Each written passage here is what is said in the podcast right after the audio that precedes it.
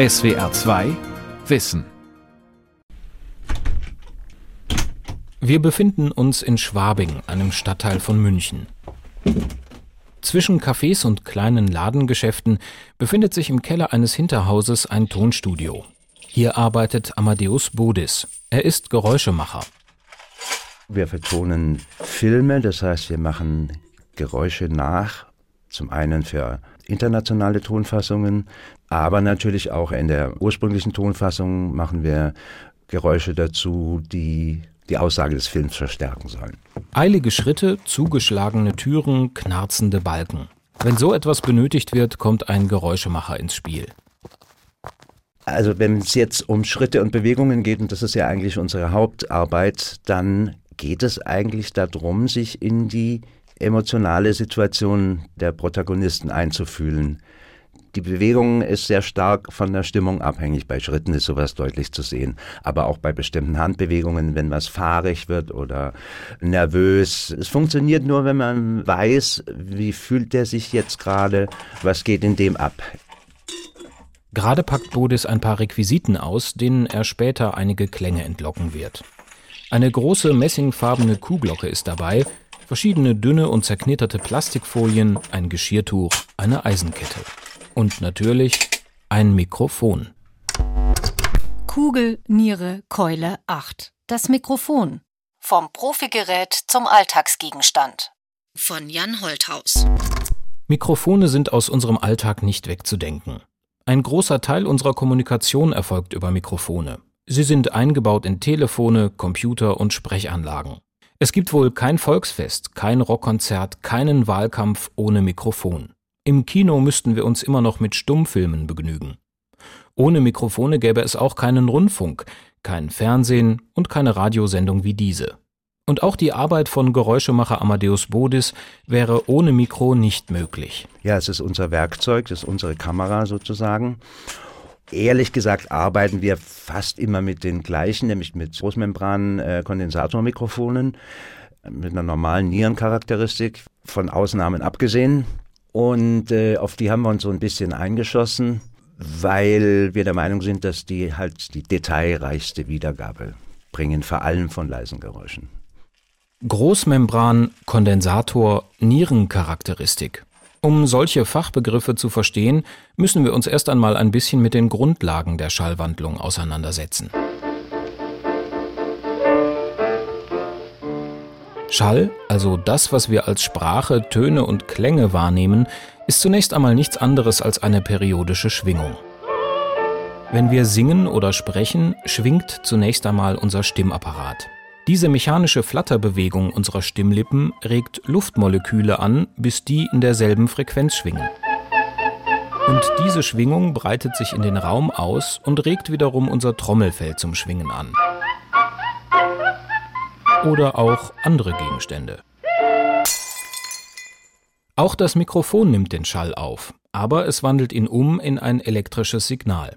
Das kann allerdings auf vielfältige Weise geschehen, denn es gibt bei den Schallwandlern ganz unterschiedliche Techniken. Jedes Mikrofon hat eine sogenannte Membran, das ist irgendeine üblicherweise Kunststofffolie, die durch die Schalldruckschwankungen von Schall in Bewegung versetzt wird. Und dann gibt es sogenannte Tauchspulenmikrofone. Die haben an dieser Membran hinten dran eine sogenannte Schwingspule. Das ist tatsächlich ein aufgewickelter Draht der steckt in einem Permanentmagneten und wenn sich diese Schwingspule in dem Permanentmagneten bewegt, dann wird da eine Spannung induziert und das ist im Grunde direkt das elektrische Signal, was wir dann aufnehmen können. So funktioniert auch das Mikrofon, wo wir jetzt gerade drüber sprechen. Erklärt Klaus Kirchhöfer. Er ist Mitarbeiter der Firma Bayer Dynamik, einem großen Hersteller von Mikrofonen und Kopfhörern mit Sitz in Heilbronn. Der Mikrofontyp, den Kirchhöfer hier beschreibt, zählt zu den dynamischen Mikrofonen. Das kann man sich leicht merken, weil das elektrische Signal hier durch Induktion entsteht, also etwa wie bei einem Fahrraddynamo. Bayer Dynamik baut auch andere Mikrofonarten, aber diese dynamischen Tauchspulenmikrofone sind gewissermaßen Namensgeber der Firma. Das mit der Schwingspule und der Membran funktioniert übrigens auch in Kopfhörern, nur dass es hier eben umgekehrt läuft. Das elektrische Signal wird im Hörer in eine Membranbewegung und damit in Schall umgewandelt. Wie eng verwandt ein gewöhnlicher Kopfhörer und ein Tauchspulenmikrofon tatsächlich sind, merkt man, wenn man einen Kopfhörer an den Mikrofoneingang eines Aufnahmegeräts anschließt. Ich spreche nämlich gerade in eine der Ohrmuscheln hinein, nutze also den Kopfhörer als Mikrofon. Wie Sie hören, klingt das ein bisschen dosig, aber es funktioniert. So, aber jetzt schalte ich mal wieder um auf ein Mikrofon mit einer Kondensatorkapsel. Das ist ein weiteres Wandlerprinzip. Neben der Induktivität kann man nämlich auch die elektrische Speicherfähigkeit nutzen, die sogenannte Kapazität. Vielleicht erinnern Sie sich ja noch an den Physikunterricht. Da gab es ein Experiment mit einem sogenannten Plattenkondensator. Zwei Metallplatten, zwei Elektroden stehen sich gegenüber und können elektrostatisch aufgeladen werden. Je nachdem, welchen Abstand die Platten zueinander haben, ist die Ladung und damit die Kapazität entweder größer oder eben kleiner. Und diesen Effekt macht man sich bei Kondensatormikrofonen zunutze. Die haben nämlich eine leitfähige Membran und hinter der Membran eine sogenannte Gegenelektrode und über die Abstandsänderung zwischen der beweglichen Membran und der festen Gegenelektrode wird eine Kapazitätsänderung zunächst mal erzeugt und über eine Elektronik wird die dann zu einem Tonsignal umgeformt. Das ist der Grund, warum Kondensatormikrofone auch immer eine Versorgungsspannung brauchen. Die liegt in der Regel so um die 50 Volt und wird meist über die sogenannte Phantomspeisung von professionellem Tonequipment direkt an das Mikrofon geliefert. Weil diese Phantomspeisung aber nicht in jedem Gerät zur Verfügung steht, hat man noch eine Variante des Kondensatormikrofons entwickelt. Das sogenannte Elektretmikrofon. Die Elektretkapseln sind genauso aufgebaut wie Kondensatorkapseln, allerdings mit einer modifizierten Gegenelektrode. Bei Elektretmikrofonen ist in der Teflonfolie auf der Rückseite der Gegenelektrode diese Spannung eingefroren. Das ist eine Teflonfolie, die mit Elektronen beschlossen wird. Und dann hofft man, dass ein paar Elektronen da kleben bleiben. Und die halten dann einen Teil dieser Spannung. Es ist definitiv weiter verbreitet, weil man weniger Spannung braucht, um die Dinger zu betreiben. Solche Mikrofone finden halt in allen Geräten so des täglichen Lebens statt, also Handys, Sprachsteuerungen, mobile Rekorder, überall. Es gibt noch einige weitere Schallwandlerprinzipien. Bändchenmikrofone beispielsweise, die gelegentlich als Gesangsmikrofone im Studio eingesetzt werden, oder Piezo-Mikrofone, die eher für technische Nischenanwendungen gedacht sind. Elektretkapseln, dynamische Mikrofone mit Tauchspule und Kondensatormikrofone dürften allerdings die gängigsten Wandler bei handelsüblichen Mikrofonen sein. Mikrofonbau ist nach wie vor mit recht viel Handarbeit verbunden. Das sieht man zum Beispiel in der Werkstatt, in der bei Bayer Dynamik in Heilbronn die Membranen gefertigt werden. Hier sind einige Mitarbeiterinnen damit beschäftigt, sehr dünne Kunststofffolien in Maschinen einzulegen, die ein bisschen an Waffeleisen erinnern. Wir bekommen als Membran-Rohmaterial so runde, flache Teile aus Kunststofffolien, aus verschiedenen Materialien, in verschiedenen Dicken, mit verschiedenen Oberflächen. Und mit Druck und Hitze prägen wir dann hier die Membranen draus und stanzen die dann anschließend aus. Das ist im Grunde das Herzstück von jedem Wandler, den wir hier bauen. Und das kommt hier aus diesem einen Raum. Direkt nebenan werden die Schwingspulen gefertigt, indem ein hauchfeiner lackierter Kupferdraht aufgewickelt wird. Bis vor etwa zehn Jahren hat man das auch noch in Handarbeit erledigt, aber inzwischen machen das spezielle von Bayer Dynamik selbst entwickelte Maschinen. Die nächste Station ist dann hier ganz rechts. Die Kollegin bekommt dann die Membranen drüben aus dem ersten Raum und die Schwingspulen von der Kollegin neben ihr. Und auch da haben wir wieder so eine Art Karussell. Die legt die Membranen unten rein. Oben wird die Schwingspule draufgelegt und verklebt.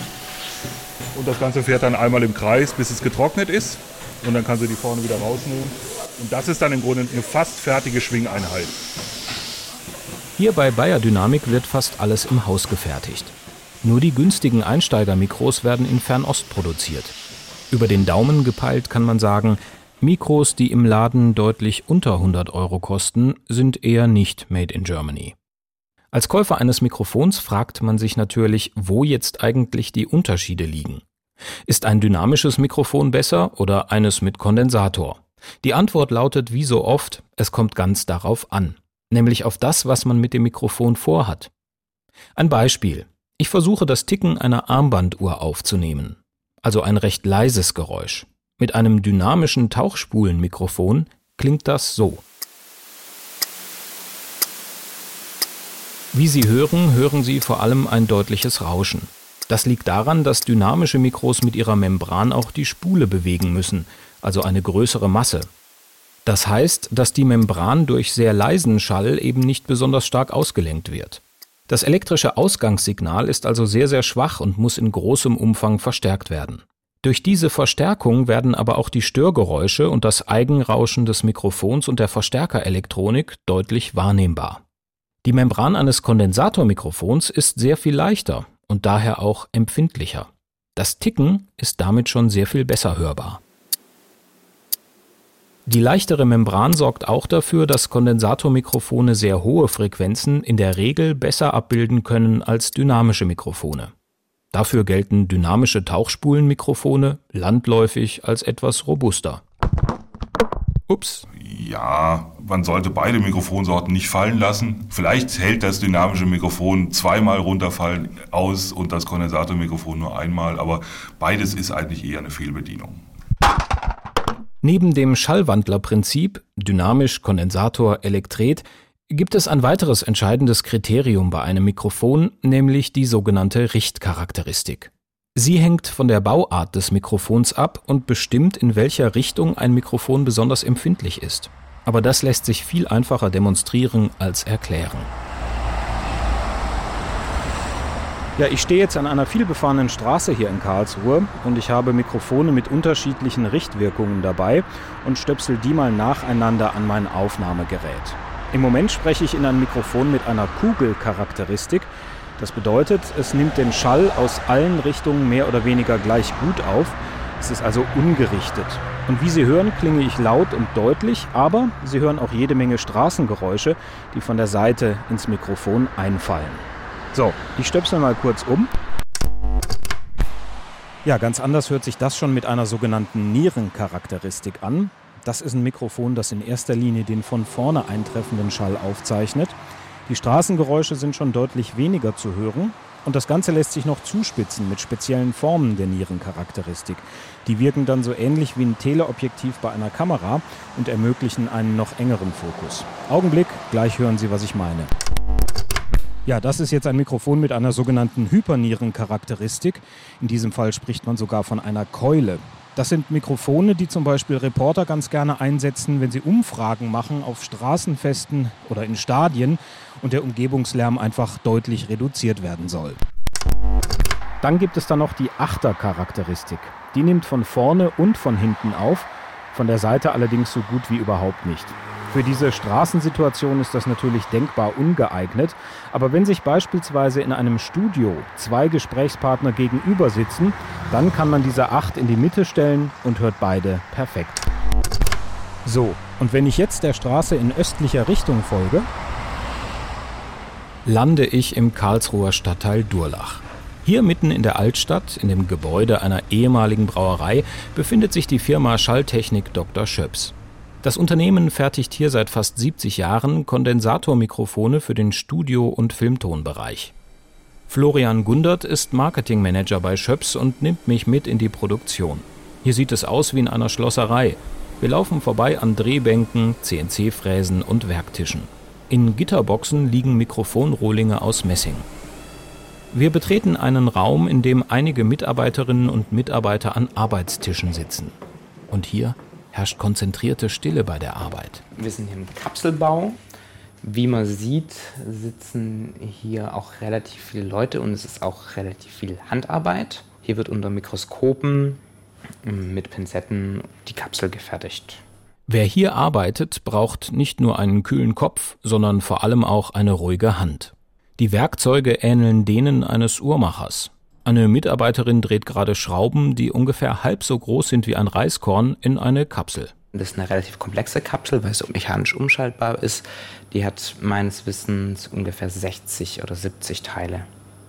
Kleinteile, verschiedene Schrauben, Plastikkleinteile, Gegenelektrode und so weiter.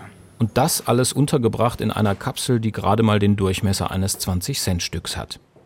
Dass hier sehr exakt gearbeitet wird, sieht man sofort. Aber eine präzise Fertigung allein macht ja noch kein gutes Mikrofon. Es gibt eine Reihe von äh, Messdaten, die man äh, natürlich dazu Rate ziehen kann. Das ist Dr. Helmut Wittek, Co-Geschäftsführer bei Schöps. Das ist der Frequenzgang, das ist äh, die Dynamik, sprich das Grundrauschen und der maximale Pegel, den ein Mikrofon verträgt. Dann ist es ähm, das Polardiagramm, sprich wie klingt das Mikrofon von vorne, wie klingt es von der Seite.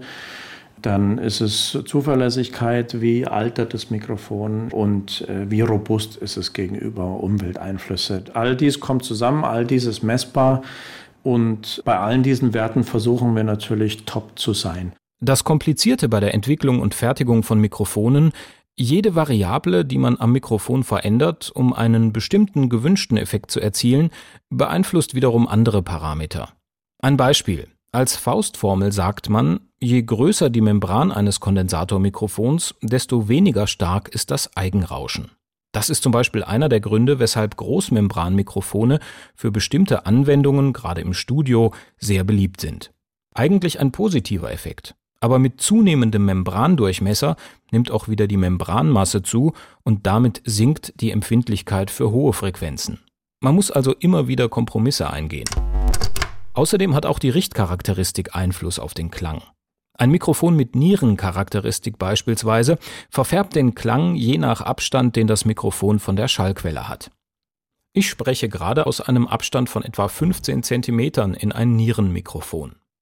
Wenn ich näher an das Mikrofon heranrücke, dann merken Sie, wie meine Stimme plötzlich wärmer und voluminöser klingt. Das liegt daran, dass die Tiefenfrequenzen deutlich angehoben werden. Ein physikalischer Effekt, den nicht nur wir Radioleute gerne anwenden, wenn wir ihnen ins Ohr säuseln wollen. You know, it really is a pity the way you treat me now. I know you can't forgive me, but forgive me anyhow. Weil man für so einen Sound wie hier beim Sänger Leonard Cohen schon wirklich sehr nah an das Mikrofon rangehen muss, heißt dieser Effekt auch Naheffekt manchmal auch Nahbesprechungseffekt. Geräuschemacher Amadeus Bodis nutzt den Naheffekt beispielsweise, wenn er ein Gewitter imitieren will. Das macht er gelegentlich bei Live-Hörspielen oder in Theateraufführungen. Dazu nimmt er eine etwa DIN A4 große Plastikfolie, hält sie ganz knapp vor sein Mikrofon und beginnt sie vorsichtig zu schütteln. Da hört man schon ein kräftiges Gewitter heranziehen, und wenn der Blitz erstmal einschlägt, also Amadeus Bodis einfach mit dem Finger gegen die Folie schnippt, dann hat man hier ein Paradebeispiel für den Naheffekt. Geht man weiter weg vom Mikrofon, klingt das Ganze absolut unspektakulär. Eine klangliche Verfärbung des Schallsignals durch das Mikrofon kann also durchaus erwünscht sein. Klangfärbung bzw. die Beurteilung von Klängen ist allerdings nicht nur eine Frage der Physik, sagt auch Schöps Geschäftsführer Helmut Wittek. Man darf sich da nicht täuschen lassen. Die Psychologie spielt natürlich eine große Rolle, wenn es darum geht, einen Klang zu beurteilen. Weil ein Klang ist immer was Subjektives. Es ist immer der Faktor Mensch dabei. Deshalb hat man bei Schöps ein Experiment gemacht. Den Teilnehmern wurden am Rechner verschiedenfarbige Mikrofone angezeigt, jeweils verbunden mit einem Klangbeispiel. Und dann sollte man sagen, ob das eine schöner, heller, dunkler, lauter, leiser als das andere erscheint. Da hatten wir grüne, blaue, graue, schwarze, rote Mikrofone bei, ein Sahara, sandfarbenes Mikrofon war dabei und natürlich unser klassisches Grau, für das wir bekannt sind. Und naja, die Hörversuchsteilnehmer haben das dann bewertet. Was wir ihnen nicht gesagt haben, war natürlich, dass äh, tatsächlich der Klang, den sie gehört haben, in diesem Klangvergleich immer derselbe war. Trotzdem kam ein signifikantes Ergebnis raus. Es war ganz klar, dass zum Beispiel ein grünes Mikrofon wesentlich schlechter klingt als ein graues. Ein schwarzes klang langweiliger, ein Sahara-farbenes klang wärmer und ein blaues klang kälter. Und diese Ergebnisse waren hochsignifikant, obwohl wir hier nicht Studenten teilnehmen haben lassen, sondern tatsächlich Profis. Und wenn wir selber teilgenommen hätten, wir hätten wahrscheinlich genau dasselbe gedacht dabei. Wegen solcher psychologischer Aspekte versuchen manche Mikrofonhersteller zum Beispiel, sich über das Design von der Konkurrenz abzugrenzen. Denn technologisch gesehen sind die gängigen Mikrofone, zumindest innerhalb derselben Preisklasse, auf einem hohen, aber mehr oder weniger auch gleichbleibenden Stand der Technik angekommen. Die Mikrofontechnik als solche äh, hat sich seit vielen Jahrzehnten eigentlich nicht wesentlich geändert. Wenn man einen direkten Vergleich zieht zwischen Mikrofonen, sagen wir mal aus den Mitte der 70er Jahre und heute, wird man überrascht sein, dass die Unterschiede gering sind. Zwar haben sich in den vergangenen 100 Jahren die Materialien verändert, auch die gesamte Elektronik ist mit der Erfindung der Transistoren kleiner, leichter und natürlich auch leistungsfähiger geworden, aber die größten Entwicklungssprünge im Mikrofonkapselbau haben schon zwischen 1860 und 1930 stattgefunden. Am besten kann man sich das im Frankfurter Museum für Kommunikation anschauen, in einer riesigen Halle in der Außenstelle Heusenstamm. Im klimatisierten Keller stehen endlose Regalreihen voll mit Fernsehern, Radios, Grammophonen, Kameras und Telefonen. Lioba Nägele ist Kulturhistorikerin und hier zuständig für den Sammlungsbereich der Telefon- und Nachrichtentechnik. Sie bleibt vor einer langen Stahlschrankwand stehen. Hier ist chronologisch unsere Apparatesammlung, also Telefonapparate von der Erfindung von Reis und Bell, also die kompletten Holzapparate, also bis so rund in die 20er Jahre untergebracht. Und die Schränke sind natürlich für die Objekte. Die Objekte mögen es kühl, dunkel, staub und lichtgeschützt. Hier lagert auch eines der ersten Mikrofone von Philipp Reis. Der Telefonpionier hat Mitte des 19. Jahrhunderts versucht, menschliche Sprache oder auch Musik elektrisch zu übertragen. Das Mikrofon, das Reis dafür entwickelt hat, ist ein hölzerner Würfel mit einer Kantenlänge von etwa 10 Zentimetern. Genau, also in diesem Würfel gibt es vorne einen Einsprachetrichter, also durch den man spricht. Dann treffen die Schallwellen auf die Membran in der Mitte. Auf der Membran liegt lose auf ein Kontaktwinkel und sozusagen die Schwingungen, die dann durch die Sprache, durch den Schall in der Membran entstehen, bringen eben auch diesen Kontaktwinkel zum Schwingen und so wird die angeschlossene Batterie der Strom sozusagen analog zur Sprache moduliert. Also es ist im Prinzip ein Kontaktmikrofon. Eine große Verbreitung hat dieser Mikrofontyp nie erreicht. Denn tatsächlich war er schwer anzuwenden man durfte weder zu laut noch zu leise reinsprechen und die Membran aus Tierhaut war extrem feuchtigkeitsempfindlich. Aber Reis konnte mit diesem Mikrofon immerhin zeigen, dass eine elektrische Übertragung von Sprache prinzipiell möglich ist, was im ausgehenden 19. Jahrhundert ein wichtiger Meilenstein war und die Grundlage legte für die weitere Entwicklung. Die Verbesserung von Mikrofonen, das läuft im Prinzip parallel mit der Erfindung von Telefonapparaten, also das Mikrofon sozusagen als Sendeteil des Telefons. Da gibt es ganz viele Menschen, die sich Mitte der 70er Jahre mit diesen Prinzipien und Verbesserungen beschäftigen, weil klar war, dass eine bestimmte Reichweite nur mit verbesserter Technik zu überbrücken ist. So entwickelte der Erfinder und Unternehmer David Edward Hughes in den 1870er Jahren das Kohlemikrofon. Das basiert auf dem Effekt, dass stromdurchflossene Kohle bei Druck ihren Widerstand ändert. Wenn Schallwellen auf die Kohlekörnchen treffen, wird die angelegte Gleichspannung durch die ständigen Widerstandsänderungen moduliert und man kann den Schall elektrisch übertragen. Solche Kohlemikrofone wurden in den 1920er und 30er Jahren dann auch im neuen Medium Rundfunk verwendet, dann aber recht bald durch Kondensatormikrofone oder dynamische Mikrofone ersetzt, weil die schlicht eine bessere Klangqualität abgeliefert haben. Ja, bitte. Im Telefonbereich, wo sowieso nur ein sehr begrenztes Frequenzspektrum übertragen wurde, blieben Kohlemikrofone immerhin bis in die 1970er Jahre im Einsatz, bevor sie dort dann allmählich von Elektretmikrofonen abgelöst wurden. Bei allen bisher genannten Mikrofonen gibt es allerdings eine Gemeinsamkeit. Sie alle benötigen eine Membran, die durch Schallwellen in Bewegung versetzt wird, mit allen Nachteilen. Denn die Beschaffenheit und die Masse dieser Membran beeinflusst immer auch das spätere Signal. Wenn man diese Störgröße ausklammern möchte, muss man ein Mikrofon ohne Membran bauen. Ich rufe bei einer Firma in Wien an. Die stellen nämlich solche Mikrofone her. Ja, das ist richtig. Das ist die Eigenheit unseres Mikrofons, dass es eben keine Membran hat. Das ist Dr. Balthasar Fischer, Geschäftsführer der Firma Xarion Laser Acoustics. Er spricht zwar gerade in das herkömmliche Elektretmikrofon seines Smartphones, aber die Mikrofone, die seine Firma baut, funktionieren membranlos mit Licht. genauer gesagt mit Laserlicht. Das Prinzip, was wir anwenden für unser Mikrofon, basiert auf der Tatsache, dass der Laserstrahl je nach Dichte des Mediums geringfügig langsamer oder schneller wird.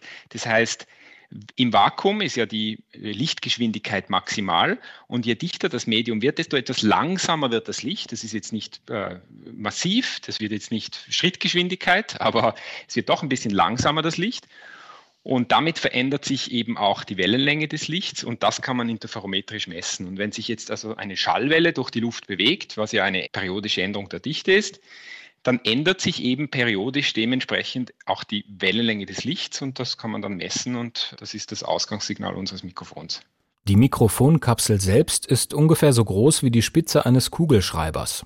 Und sie besteht im Grunde nur aus einem Glasfaserkabel und einer winzigen Spiegeleinheit, in der der Laserstrahl mit der Luft interagieren kann. Ursprünglich wollte Fischer mit dieser Technologie ein Studiomikrofon entwickeln, hat dann aber gemerkt, dass das von ihm erdachte Prinzip eher für spezielle Anwendungen geeignet ist. Zum Beispiel kann man das Mikrofon dort einsetzen, wo man mit herkömmlichen Geräten nicht hinkommt. Ähm, Hochspannungsleitungen können ganz schön viel Lärm machen, insbesondere wenn es ein bisschen so einen Nieselregen gibt oder einen Nebel. Man kennt das vielleicht, wenn man da mal unter so einer Überlandleitung spaziert ist, dann macht das so ein, so ein Brummgeräusch. Und jetzt können solche Leitungsseile mit verschiedenen Beschichten versehen werden, dass sie etwas leiser sind. Und im Umfang der Studien von solchen Beschichtungen wollte man genau das Schallfeld vermessen. Und da haben wir eben unsere optischen Mikrofone montiert und dieses Geräusch aus der Nähe gemessen. So klingt eine Hochspannungsleitung bei 380.000 Volt aus einem Abstand von etwa 15 Zentimetern. So etwas kann man nur mit nicht leitenden Materialien wie eben Glasfasern aufzeichnen. Würde man diesen Leitungen mit einem gewöhnlichen Mikrofon zu nahe kommen, gäbe es nämlich einen ordentlichen Blitzschlag. Der Blitzschlag, den Sie hier gehört haben, stammt von Geräuschemacher Amadeus Bodis. Wenn er vorsichtig auf die Mikrofonmembran pustet und mit einem Tuch wedelt, entwickelt sich aus dem Blitzschlag schnell ein Flächenbrand. Und mit einem Tischtennisball und einer Knisterfolie brutzelt er sich über dem Feuerchen noch schnell ein Ei. Man merkt Bodis an, dass er Spaß daran hat, unsere Ohren zu täuschen und dabei auch die klanglichen Eigenheiten seines Mikrofons auszunutzen. Übrigens, in dieser Sendung haben Sie insgesamt 18 verschiedene Mikrofone gehört. Und einen als Mikrofon zweckentfremdeten Kopfhörer. Die Welt verstehen. Jeden Tag. SWR2 Wissen. Manuskripte und weiterführende Informationen zu unserem Podcast und den einzelnen Folgen gibt es unter swr2wissen.de.